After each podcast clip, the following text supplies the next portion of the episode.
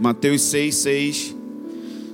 Nós temos falado nos últimos, nas últimas semanas bastante sobre algumas dinâmicas dos precursores e da, e da última palavra que a gente falou sobre o deserto.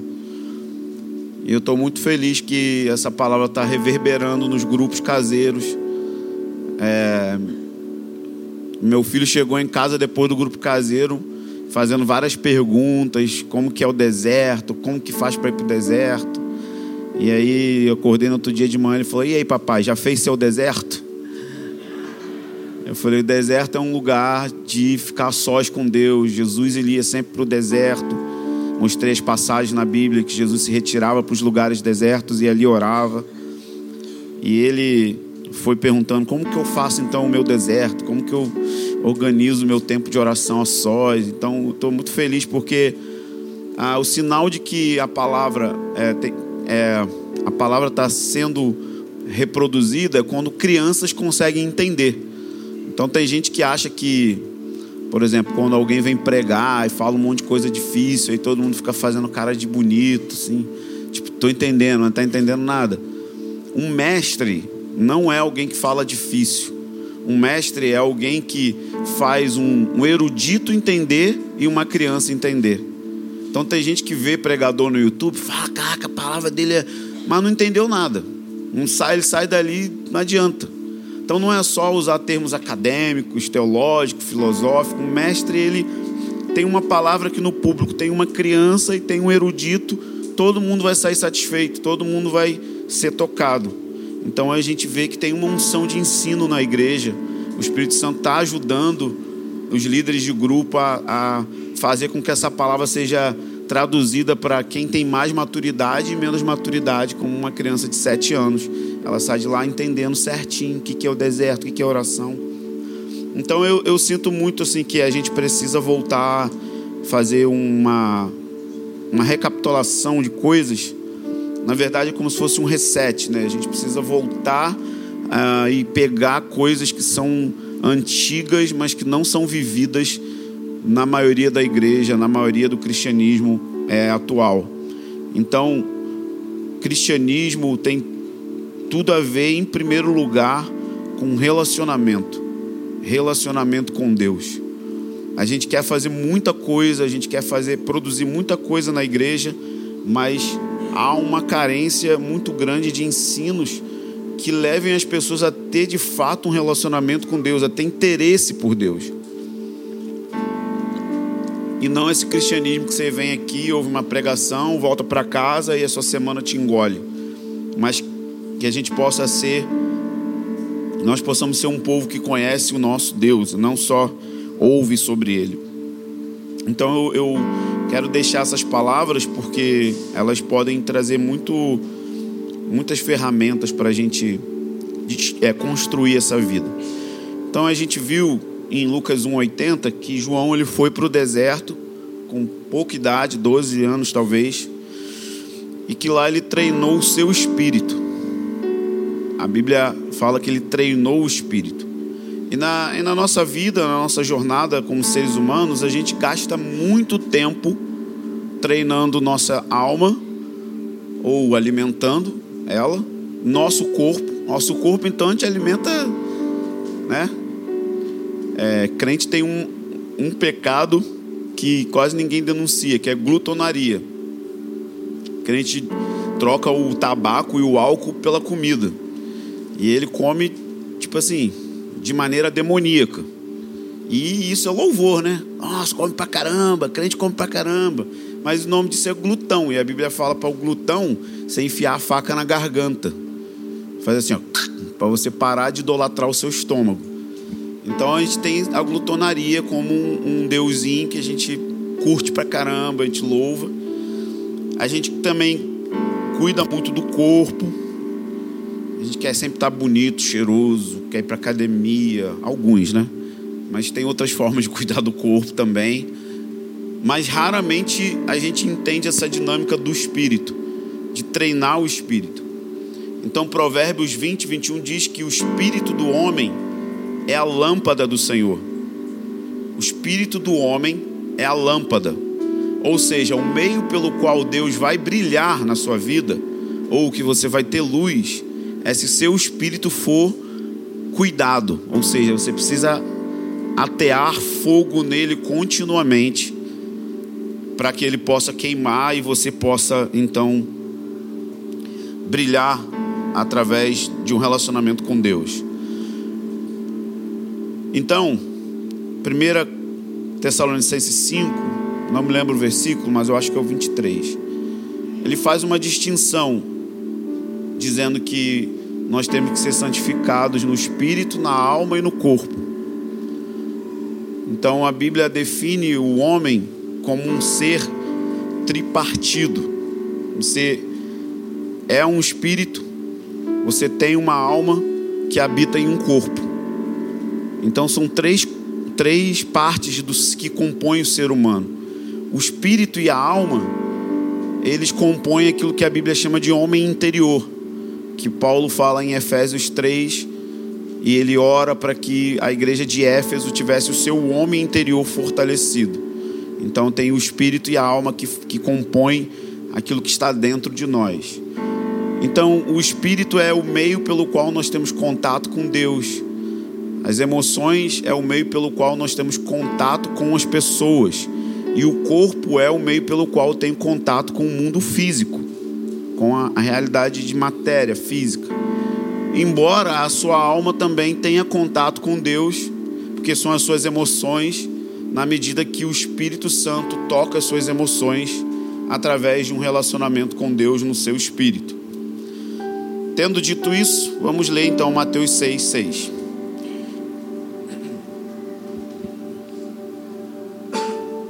Mas tu, quando orar, isso já é uma senha muito importante. Jesus não diz se orar, ele diz quando orar. Então ele já está dizendo que na cabeça dele um cristão vai orar. Então quando você for orar, porque você vai orar, você faz do seguinte jeito: entra no quarto, fecha a porta e ora ao teu pai que está em secreto. Então ele está dizendo onde que o pai fica ou onde o pai está. Ele está dizendo qual é o caminho para você acessar o Pai que está escondido, secreto escondido. O Pai está em um lugar que é escondido, então ele está em secreto. E o Pai que vê o que é secreto te recompensará.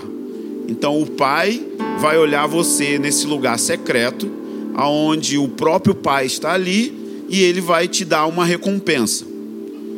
Esse versículo é lido várias vezes, em vários lugares, de muitas maneiras, mas tem muita coisa aqui. Então a primeira que a gente tem que olhar é: entra no quarto e fecha a porta. Esse, esse movimento tem a ver com o desligamento de tudo aquilo que aflige sua alma, que também é a sua mente. Esqueci de dar esse detalhe: a alma e mente são juntos. Então, quando você tem muito contato no dia a dia, no trabalho, problemas, discussões, é, atritos. Tudo isso faz parte da vida do humano. Você vai ter atrito com pessoas, você vai ter dificuldades que vão atingir suas emoções, é, você vai ter contas a pagar que às vezes você não consegue pagar. Ou estamos juntos nisso? Sim, gente. Então tudo isso afeta a sua alma. Você fica triste, você fica abatido, Hoje eu acordei de manhã bem triste. E aí a voz de Deus veio e foi falou comigo. Não tem a ver com você, tem a ver com a minha glória. Não tem a ver com você, tem a ver com o rebanho de Deus. O rebanho é meu. Então eu quero que você se levante da sua tristeza, mande ela calar a boca, vá lá e sirva o meu povo. Eu poderia muito bem te falar: não, não vou hoje porque minha alma está abatida. Não, minha alma está abatida, mas o meu espírito está vivo. E eu preciso ser fiel ao que o Espírito Santo está fazendo. Então a gente tem essas coisas na vida, é inevitável. Você vai se entristecer, você vai ter coisas que abalam as suas emoções. Mas quando ele fala para você entrar no quarto e fechar a porta, o que ele está querendo dizer é: faça um movimento físico, onde você deixa tudo isso lá fora. Agora é o momento de eu disciplinar o meu corpo a entrar nesse lugar, fechar a porta e todo tipo de preocupação, todo tipo de aflição na alma, todo tipo de incômodo, todo problema que aflige minhas emoções, eu vou agora deixar ele fora desse quarto, porque agora eu quero achar o pai, ele está escondido. O pai está em secreto, ele não está num lugar muito visível. Então, se eu quero encontrar alguém que é invisível, gente, pensa, se alguém visível, quando se esconde, você precisa procurar, imagina alguém invisível escondido. Tipo, tá comigo? Deus é invisível. Mas não significa que ele não é real. Mas ele é invisível. E ele, além de ser invisível, está num lugar secreto. Então, se você quer encontrar Deus, vai exigir de você fechar a porta do seu quarto, trancar-se dentro de um lugar aonde você remove as distrações, aonde você luta para remover essas distrações, porque você precisa encontrar ele e ele está escondido. E quando você entra no quarto, as coisas começam a vir na sua mente: a fatura para pagar, o bolo de chocolate na geladeira para comer, aquela Coca-Cola gelada que você quer tomar você já está pensando no fim de semana, a praia, o churrasco que vai vir. Então sua alma ela está. Então leva tempo para você acalmar ela. E normalmente é assim: os 30, 40 primeiros minutos da, do, dentro do quarto é só para acalmar, acalmar a alma. Você ainda nem encontrou Deus. O problema é que quando chega nos 15 ou 20, a gente sai. Então, quando Deus vai começar a falar, ah, você mete o pé, porque você não acalmou suas emoções, leva tempo, está distraído, está agitado, está... é normal. E Deus não está estressado assim com isso, ele, tá, ele entende sua dinâmica interior, está tribulada por dentro. Então vamos acalmar. Você está dizendo, Deus, eu quero achar um lugar de descanso e quietude aqui, até que eu encontre aquele que vai me manter brilhando no meio dessas aflições não significa que as aflições vão ser removidas, significa que você vai reagir de uma maneira diferente no meio delas. Você vai ser uma pessoa que anda no espírito. Você vai andar no espírito, e não na alma, e não na carne, e não de acordo com seus pensamentos. Então, fechar a porta tem a ver com um movimento seu humano de entrar no quarto, que tem a ver com a sua disciplina. É um movimento humano, você faz isso. Você entra no quarto. Você fecha a porta. Não é Deus que vai fazer isso. Não espere acordar de manhã sendo eletricutado pela unção de Deus e arrebatado até um lugar quieto para orar. Isso não vai acontecer. Normalmente o que vai acontecer é você acordar sem ânimo, sem vontade, sem desejo de fazer. Porque você tem uma parada chamada carne. Diga comigo, carne. Então a carne é a junção da sua mente com a alma. Então a alma faz o que? Ela sente o desejo ou não sente o desejo e o seu corpo executa, porque a alma precisa de um corpo para executar. Então eu sinto o desejo de ficar na cama até tarde e o meu corpo executa muito bem isso. Ele relaxa e fica. Eu sinto vontade de assistir Netflix. Eu pego a minha mão, ligo a televisão no controle. Precisa de um corpo para manifestar o desejo da sua alma. Precisa de um corpo. E é assim que a gente peca, porque tudo começa, Jesus disse: guarda o seu coração, porque dele procedem os adultérios, as maldades, então tem a ver com os seus sentimentos. Você sente coisas, seu corpo vai lá e faz aquilo que o seu, suas emoções estão sentindo. Então, esse movimento é um movimento de disciplina seu corpo não é disciplinado a orar. Seu corpo não é espiritual. Seu corpo ainda não é espiritual. Quando Jesus voltar, ele vai ser espiritual. Ele vai ser todo glorificado com a mesma glória de Jesus. Não vai ter tentação, não vai ter pecado, não vai ter nada. Mas hoje, o seu corpo não é espiritual. Vou repetir isso bem forte para você. Seu corpo não é espiritual. a Bíblia fala que o seu corpo você tem que oferecer a Ele como um sacrifício. Então, vai custar. É o seu corpo. E ele está acostumado a não se mover para o lugar da presença de Deus. Ele quer ir para outro lugar. Ele quer fugir. Porque entrar na presença de Deus significa que ele vai morrer. Que a sua carne vai morrer. E ela não quer morrer. Ela quer ficar vivona e continuar controlando e guiando a sua vida.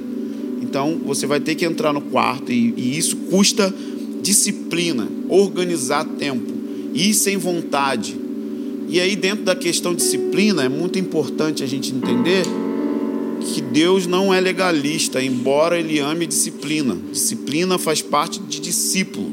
Todo discípulo tem uma disciplina. Mas, às vezes a gente olha isso e pensa que é uma coisa muito alta, uma exigência muito exagerada. Mas Deus ele é extremamente compreensível com a vida de cada um. Então, por exemplo, a disciplina para um jovem solteiro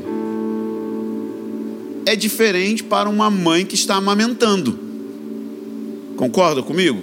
Tipo, o jovem solteiro está na pista para negócio. A mãe com gêmeos, com as duas gêmeas lá, amamenta uma aqui, outra aqui, é um malabarismo. Figueiredo pega uma, outra pega outra. Não adianta eu falar para Marcela ter a mesma disciplina que o Lucas é diferente. Ela está trocando fralda cheia de cocô, cheia de xixi, está amamentando. Então, ela precisa de disciplina para encontrar Deus, que ela é mãe, mas ela é cristã. Mas ela tem um monte de afazeres que, tipo, se ela não der o mamar para o bebê, morre. E aí, no caso, é pecado, que é homicídio.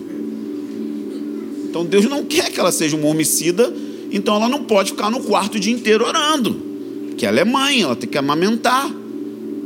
E Deus entende isso. Então o que, que essa pessoa faz? Ela estabelece uma disciplina dentro daquele momento da vida dela, que é amamentar. E Deus compreende, porque Deus é que deu o bebê para ela. Deus não está bolado, é, não ora, é mãe, está amamentando, carnal. Não é assim que Deus pensa.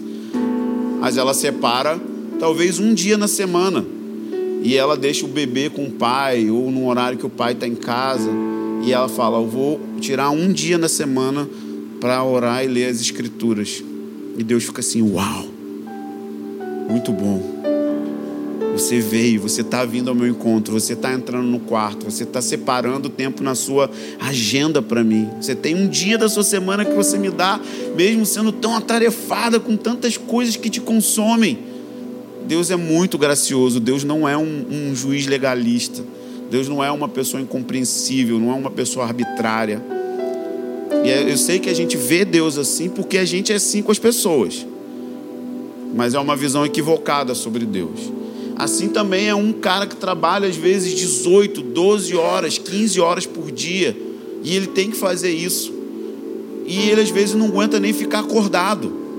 É muito difícil para ele por causa da carga de trabalho que ele tem mas ele não pode, ele não vai ter encontro com Deus? Não, ele é um cristão, ele foi feito para relacionamento. Então ele precisa adequar a agenda dele dentro dessa carga pesada de trabalho para ter encontros com Deus.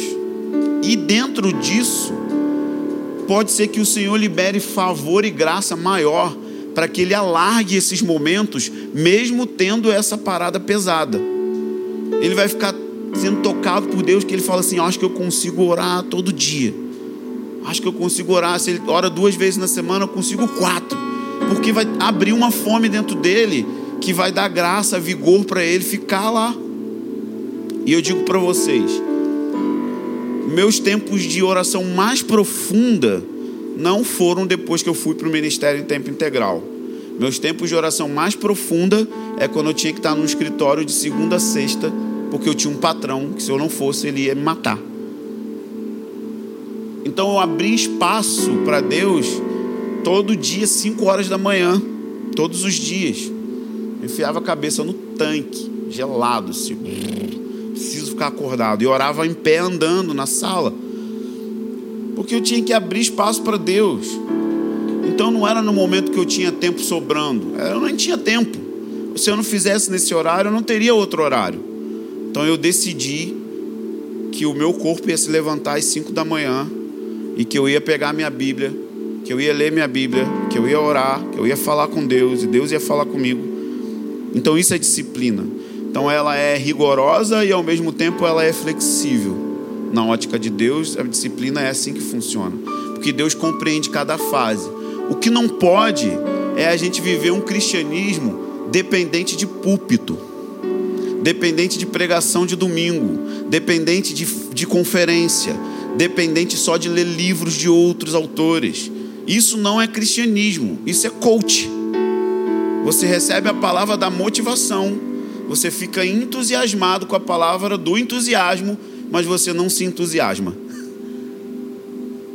Porque o que muda a nossa vida é o poder do Espírito Santo. E o poder do Espírito Santo está no lugar de oração.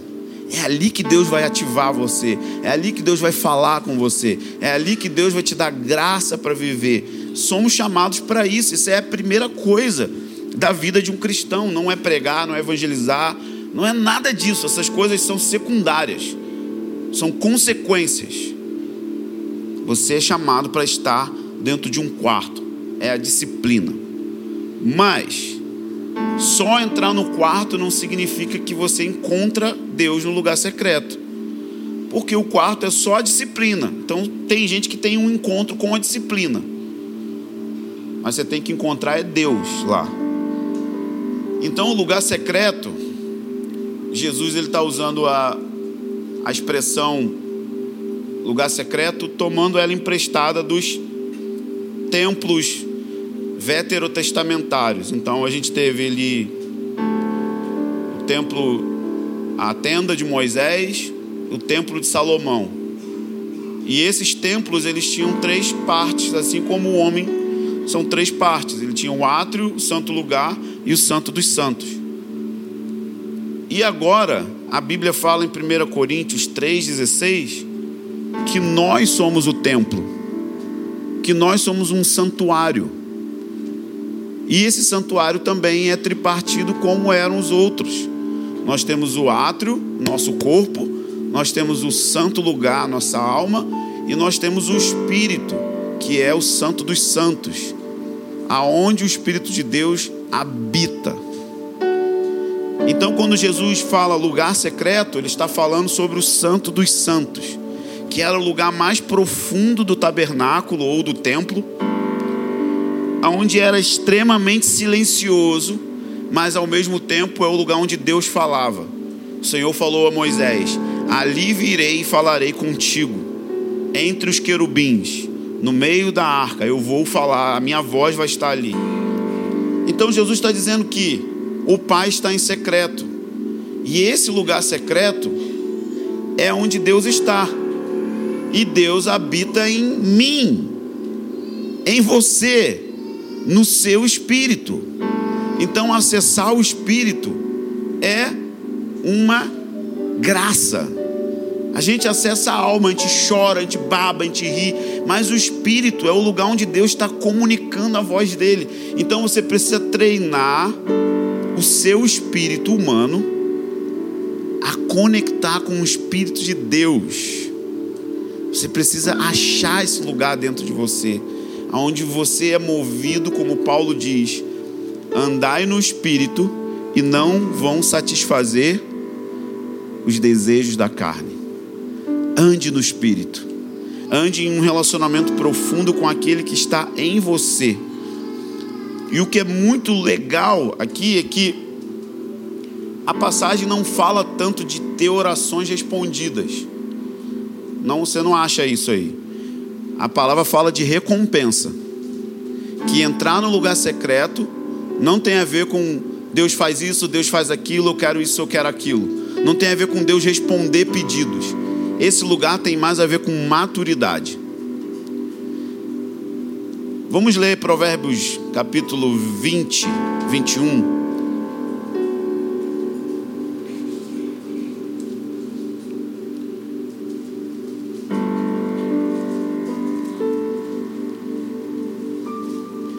Depois a gente volta lá.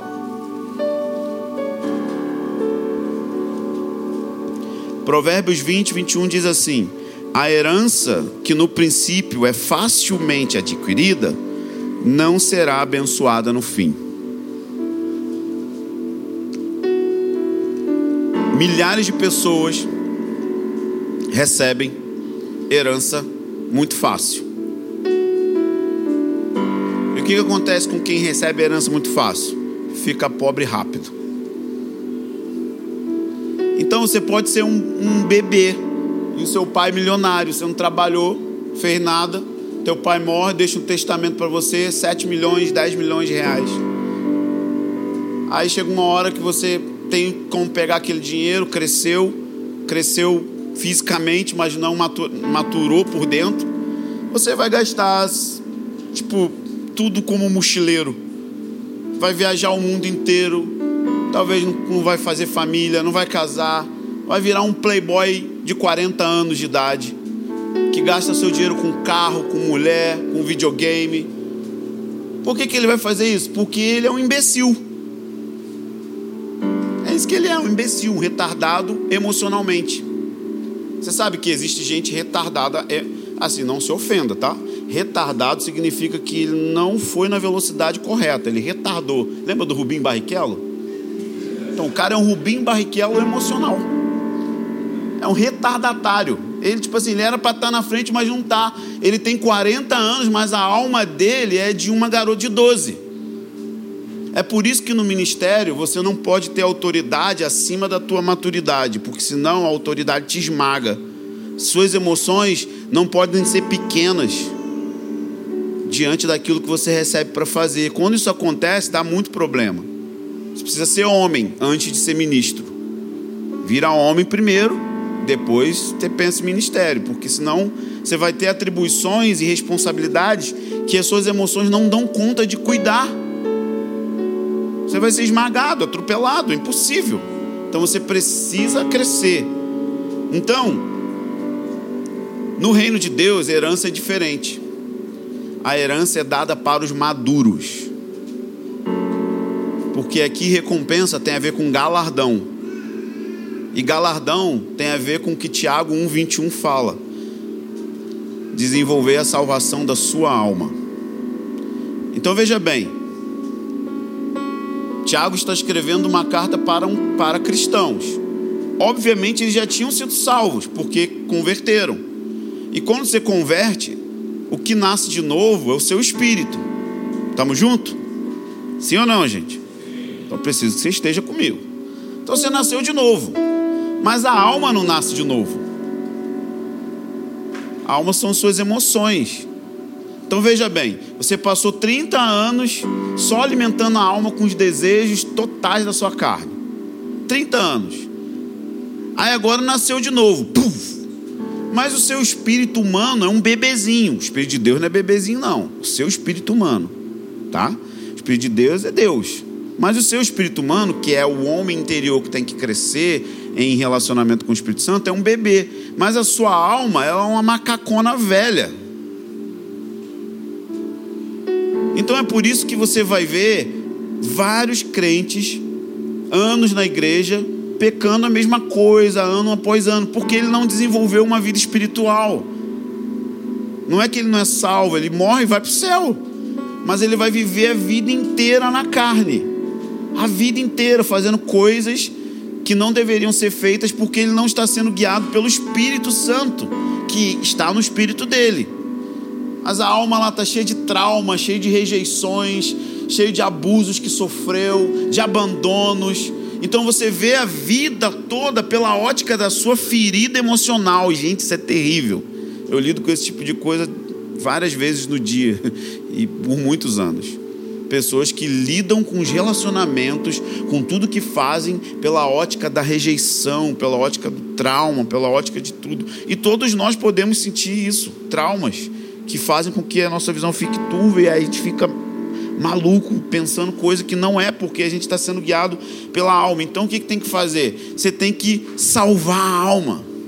Salvação da alma é santificação. É quando as suas emoções, os seus desejos vão se modelando com a vontade do Espírito Santo, porque a sua alma é a sua personalidade. Deus não vai mudar a sua personalidade, Ele vai santificar ela, porque Deus te fez assim. Então, Pedro era impulsivo, continuou impulsivo até o fim, sanguíneo. Até o fim ele foi sanguíneo, mas era um sanguíneo que foi sendo santificado, foi sendo quebrado. Então Deus não vai mudar a sua personalidade, se você é extrovertido, se você não é extrovertido. Isso continua, Deus respeita cada um do jeito que é, mas vai ser uma personalidade santificada. Santificada. Então, não tem como você receber herança sem maturidade. E aqui, Mateus 6 está falando: o pai que vê sua vida espiritual, vamos traduzir numa versão atualizada o pai que vê sua vida espiritual no secreto vai te recompensar. Por quê? Porque você passou longos anos nesse lugar. E quem passa longos anos nesse lugar amadurece. E aí pode receber a recompensa, o galardão, o prêmio. Você passou longas horas no lugar de oração e intimidade comigo independente se eu respondi ou não às suas orações. E ali eu te estiquei, você ficou maduro, você ficou grande, você tem suporte para receber recompensas. E essas recompensas, elas podem ser na vida por vir, ou seja, quando Jesus voltar, mas podem ser recompensas nessa vida também. Você pode re receber recompensas de poder, de milagre, de provisão financeira, de prosperidade, de salvação na vida dos seus familiares. Muitas recompensas. Mike Bickle fala que tem é, recompensas externas e internas. Mas você vai receber recompensas na medida que você desenvolve uma vida no espírito, onde você vai amadurecendo através de um relacionamento com Deus. Tamo junto? Beleza. Então vamos lá. Como que eu que que eu que que eu tenho que fazer então? Hebreus 4:12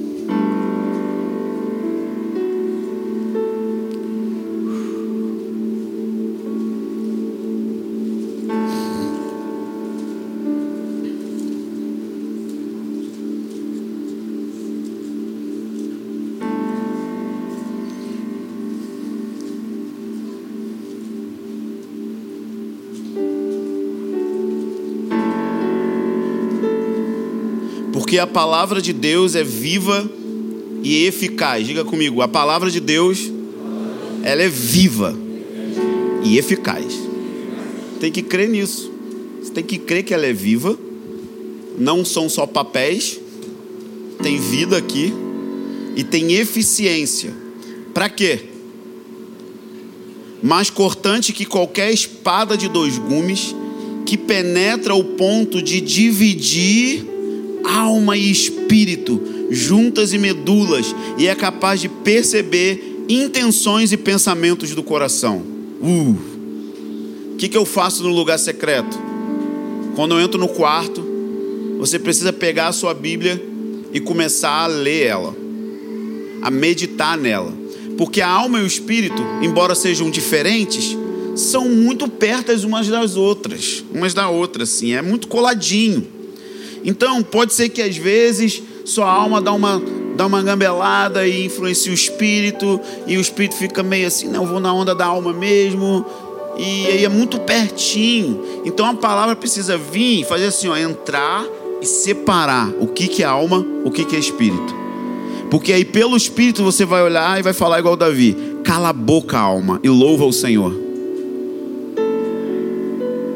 que ela separou. Agora está tão embolado que é alma, é emoção, é depressão, é alegria, é ofensa, tudo junto.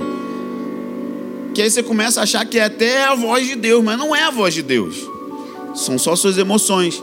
Então ele está dizendo que a palavra ela tem vida. Por que, que ela tem vida? Porque nós podemos encontrar Jesus nela. Você pode ler a Bíblia e não encontrar Jesus. Mas você pode ler a Bíblia e encontrar Jesus. Jesus ele tem uma espada na boca. E ele vai enfiar a espada para dividir o que é alma, o que é espírito, o que é carne.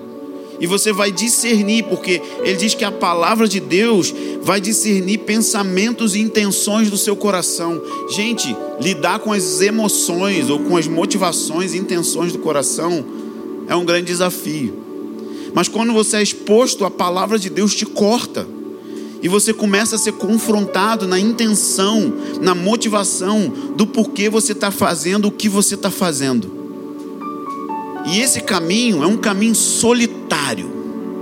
Ninguém entra lá com você. Não tem pastor, não tem discipulador, não tem obreiro. Quase lembrei da mulher. Ah, ele é santo. Não tem diáconos, não tem obreiros. É você e a palavra. E sabe o que acontece? A gente quer fugir desse lugar. A gente quer correr desse lugar. A gente não gosta desse lugar. Por que, que a gente foge desse lugar? Porque a primeira coisa que vai acontecer é um contraste. Vai ter um encontro do harisma com a palavra. E a palavra vai expor cada intenção e motivação errada do harisma. E ele vai ficar. Eu não sabia que eu era tão terrível assim. Eu não sabia que eu tinha tanta intenção errada assim. Mas aí a palavra começa a separar essas intenções erradas do espírito dele. E ele começa a entrar em comunhão com Deus no Éden, no jardim selado. E ele começa a ser modelado pela voz. A voz de Deus. A voz de Deus no seu espírito. A Bíblia fala que o Espírito testifica no nosso espírito que somos filhos. A gente quer se mover por voz, audível, sonhos, visões, mas tem uma coisa básica que é o testemunho de Deus no espírito. Que é aquela voz que parece uma imaginação. Ela é sussurro suave. Ela é baixa. Ela é suave, calma. Mas é o testemunho de Deus no seu espírito, sabe? Por isso que Deus falou com Elias no som do silêncio. Veio relâmpagos, trovões, terremoto, e o texto fala: veio um terremoto e Deus não estava nele. Veio fogo, Deus não estava nele. A terra tremeu e Elias estava acostumado com esses sinais é, pirotécnicos. Ele é o cara que vê fogo cair do céu, ele é o cara que fecha o céu e não chove, ele é alimentado por corvo, ele é alimentado por viúva, ele está acostumado com sinais físicos. Mas quando Deus quer arrancar ele da caverna dele, do, do egocentrismo, ele estava centrado nele mesmo, dizendo: Eu só eu fiquei por profeta, mas Obadias guardava de 100 em 100 profetas e alimentava com pão e água fora os sete mil que não se dobraram. E ele estava lá, não só eu fiquei, só eu fiquei. E Deus, quando vai ajustar a nossa visão, ele não grita, ele sussurra. Ele não vai. Ah! Não, ele vai.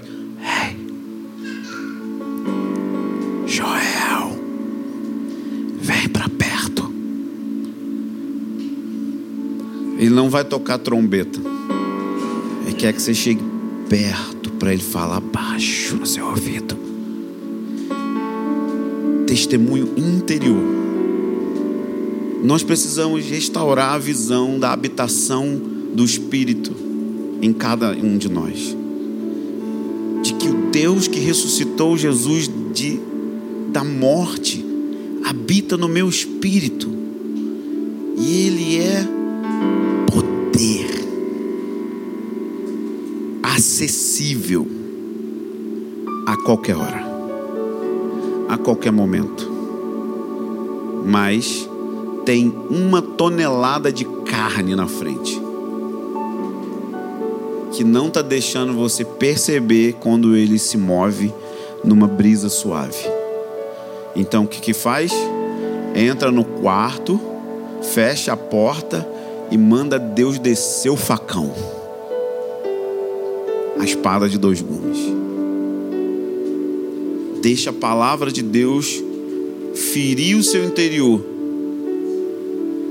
Ferir o seu interior é ferir a sua velha natureza. É arrancar a carne do lugar e fazer com que você viva movido pela presença do Espírito Santo. Espírito Santo te guia a toda a verdade. Você precisa de verdade. Quem quer ser guiado à verdade aqui?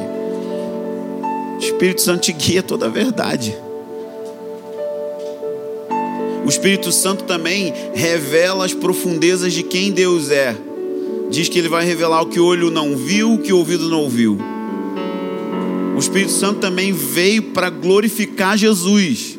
Então você quer viver uma vida de, de glória, de dar glória ao seu Deus. O Espírito Santo vai fazer isso.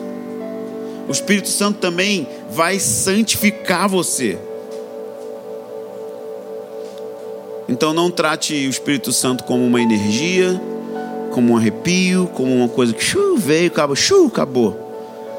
Não, o Espírito Santo está com você quando você está triste, quando você está alegre, quando você está estressado, quando você está brigando. O Espírito Santo não é alguém que vai e volta toda hora. Ele habita em nós. E Ele está chamando a gente para entrar no quarto, acalmar a nossa carne, acalmar as nossas emoções num lugar silencioso. Em Mateus 6, 6, Jesus diz: Não é pelo muito falar que serão ouvidos. Está aí, está tá aí na passagem. Então, entrar no quarto não significa entrar num lugar para você ficar tagarelando. O lugar secreto é um lugar onde você fala e ouve na medida certa, porque tem a ver com diálogo. Se você fala numa medida exagerada, não é diálogo, é monólogo. Você só fala. E não é Deus só falando também, é você falando com Deus. Então Deus quer uma troca, uma parceria. Ele quer falar com você. Que na verdade o lugar secreto tem a ver com Deus fala comigo e eu transformo isso em oração de volta para Deus.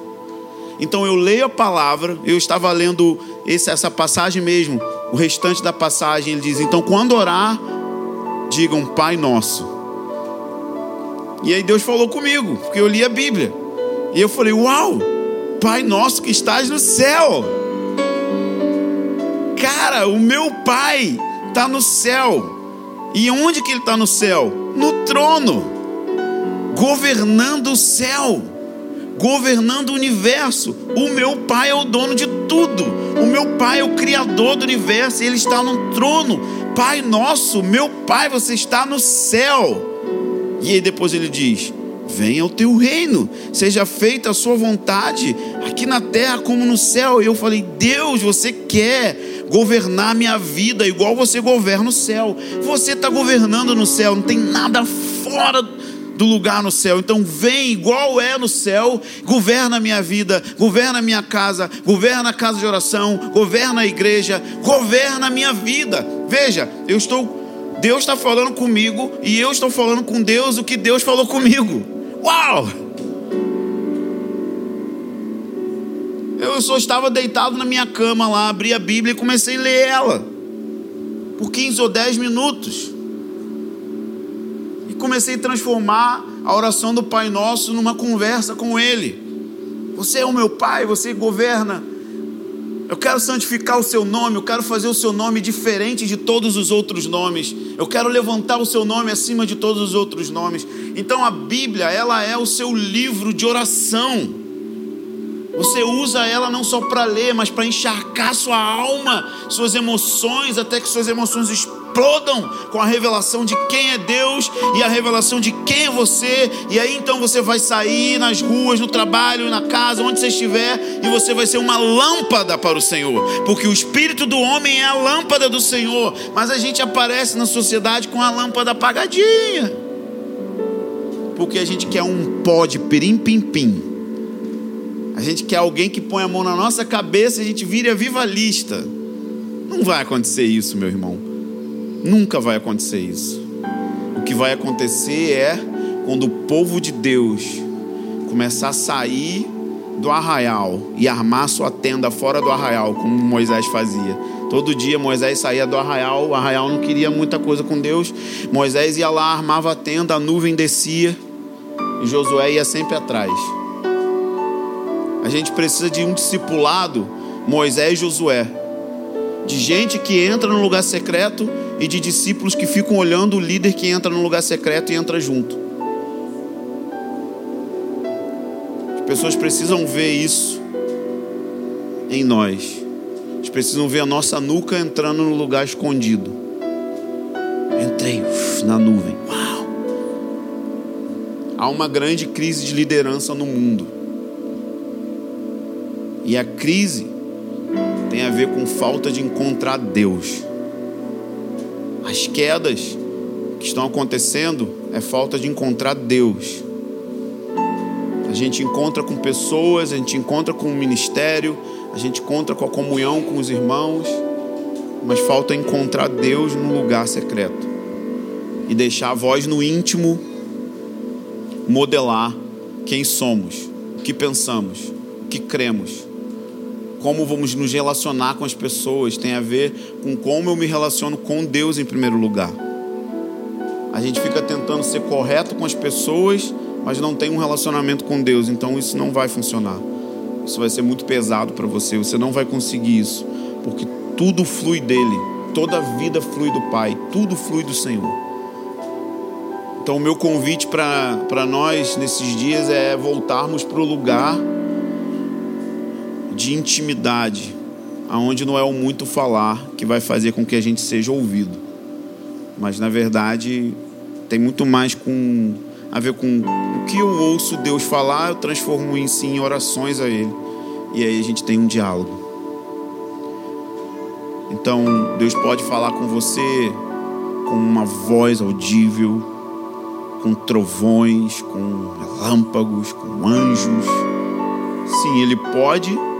Nós ansiamos também essas experiências. Mas quando você lê a Bíblia, Deus está falando com você. E quando você transforma isso num diálogo, você está orando. É muito simples. E fazer isso por 30 anos, 50 anos, te transforma. Tudo tem a ver com o tempo. Nós queremos urgência, Deus quer um processo. A gente quer amanhã. Tá bom. Deus está falando, não, vamos caminhar um pouquinho mais. Eu já estou fazendo isso há uma eternidade inteira com milhões de pessoas. E a busca de Deus na terra é Adão, onde estás? Por que se esconde? Por que se esconde atrás da figueira? Por que você se esconde atrás do culto domingo? Por que, que você se esconde atrás desse sorriso simpático? Por que, que você se esconde atrás dessa religiosidade? Deus está te procurando. Você acha que está procurando Deus, mas você não está. Deus é que está te procurando. Deus está atrás de você. Onde você está? Por que você está se escondendo? Tudo que eu preciso é que você apareça. Apareça, apareça, apareça. Não se esconda mais atrás dessa figueira. Não se esconda atrás daquilo que você pode produzir. Deixa eu ver sua nudez, não precisa pôr figueira. Eu sei já como você é por dentro e por fora. O que eu quero é que você fique aqui. Isso é intimidade sem ter do que se envergonhar.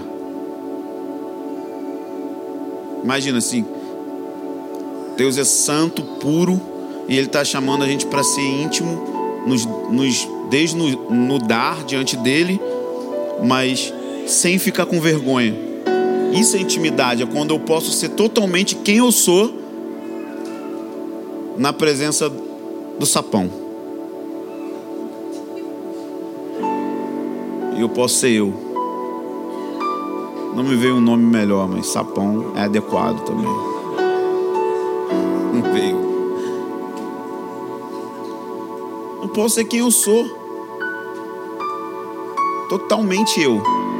E eu não estou com vergonha de que ele sabe quem eu sou.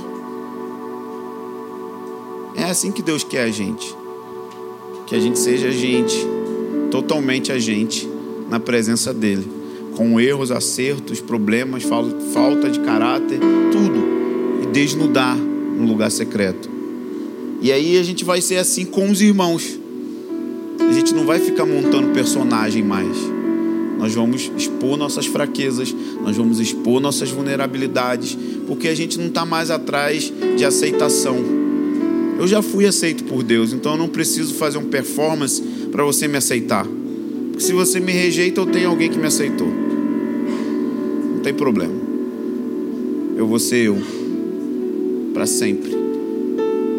Isso é, é a cura da humanidade, gente. Eu tô, tô dando algo para vocês aqui caro. Caro. Se os seres humanos fizerem isso e fizerem isso juntos, é a cura da humanidade, é a resposta para a humanidade. Que Deus é a resposta para a humanidade. Que o Senhor abençoe você, que você pegue essa palavra, viva ela, entre no quarto, abra sua Bíblia, leia ela, transforme ela em orações. A gente tem várias listas de orações aí, se você quiser, você pode conseguir uma fácil. E venha para a sala de oração, faça isso na sala de oração. Você tem uma igreja que tem uma sala de oração, você pode fazer isso na sala de oração. Talvez sua casa não tenha um lugar muito tranquilo, ou ficar na sua casa é estressante. Vem para cá, que aqui tem ar-condicionado. E traga a sua Bíblia vem orar no ar-condicionado. Olha que bom. É uma maravilha. Você vem para cá, abre sua Bíblia, fica aqui meia hora, 20 minutos, encontrou Jesus, volta no outro dia. E a gente vai construindo esse santuário coletivo também.